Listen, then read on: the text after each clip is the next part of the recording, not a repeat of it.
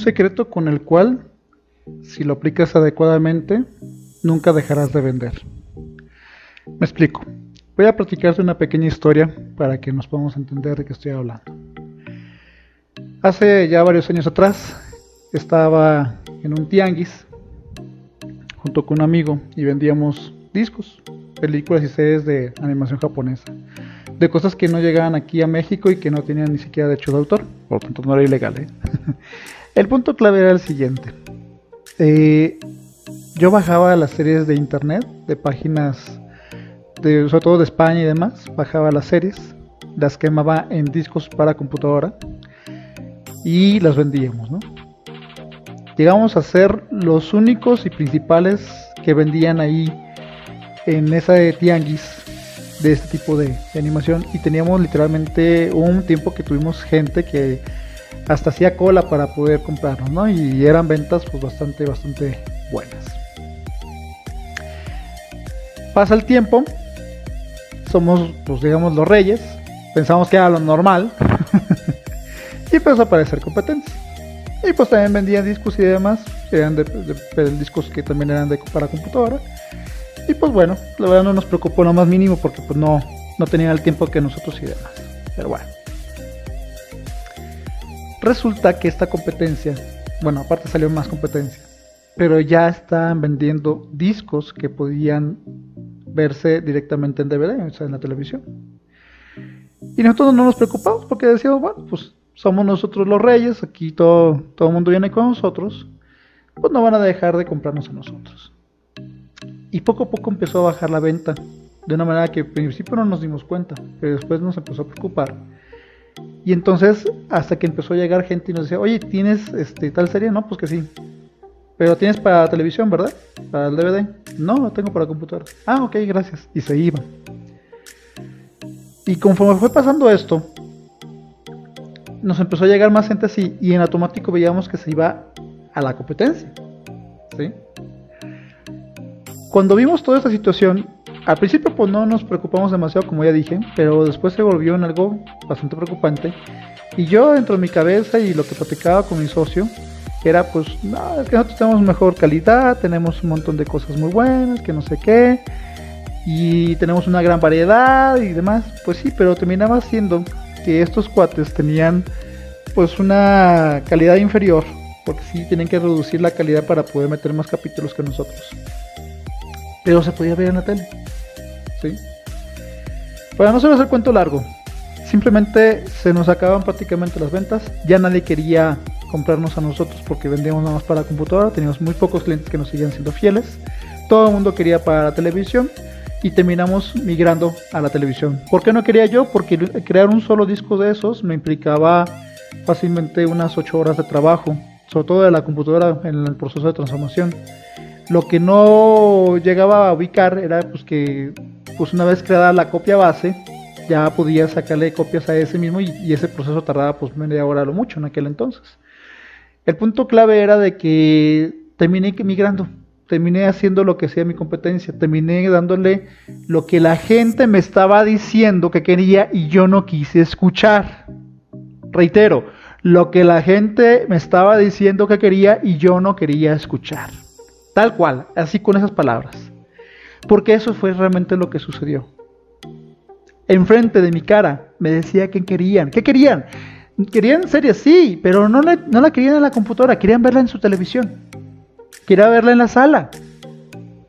Y yo no estaba dispuesto a entregar eso porque mi producto era mi producto y ese era el bueno y demás y toda la vida lo habíamos hecho así y, cosas así. En pocas palabras, y a lo que quiero llegar, es que el secreto es que escuches a tu clientela, que es lo que quiere. Pero todavía más, me voy más, más profundo. El secreto es que des soluciones a los problemas que la gente tiene con tu producto o tu servicio. Si ese producto o servicio no soluciona ese problema, cambias el producto o el servicio a uno que sí le soluciona el problema. El problema de la mayoría de la gente que empieza en este mundo de los negocios y demás y que tenemos bien incrustado dentro de nosotros es que nos casamos con nuestros productos o nuestros servicios y queremos que nos compren eso es lógico, es entendible. Pero la gente no quiere comprar productos y servicios, lo que quiere es solucionar sus broncas. Quiere que le soluciones un problema. Aquí el problema era bien claro. La gente quiere ver en su sala su serie, su película, en la televisión. Era así de simple. Y que fuera de animación japonesa en este caso.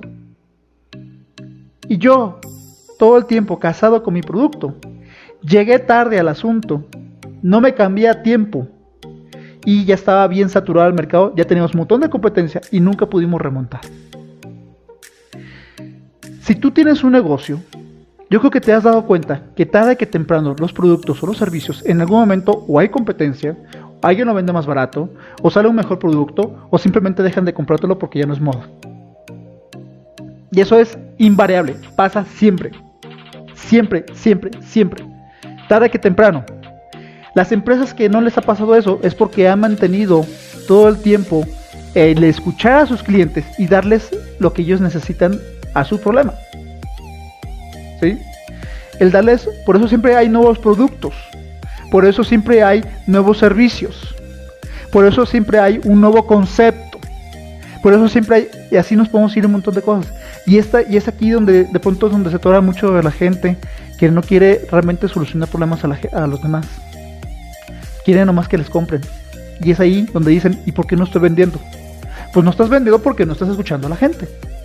Lo que te están diciendo. A mí me lo dijeron en mi cara. Cientos de veces. Y yo nunca lo entendí. Porque nunca estuve dispuesto a escucharlo. Y esto lo acabo de vivir ahorita precisamente con un amigo mío que estuvo ahorita conmigo en una asesoría y me acaba de decir él, es que mi producto es muy bueno, mi producto esto, mi producto lo otro, mi producto este, sigue para esto, sigue para esto, otro, pues es la panacea, pero no voy a decir así porque la gente se va a asustar. Me empieza a decir un montón de cosas así.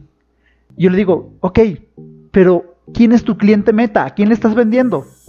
No, es que mi producto hace para tal. No, no, no, no, no. ¿Quién es tu cliente meta? Porque ese es otro punto clave.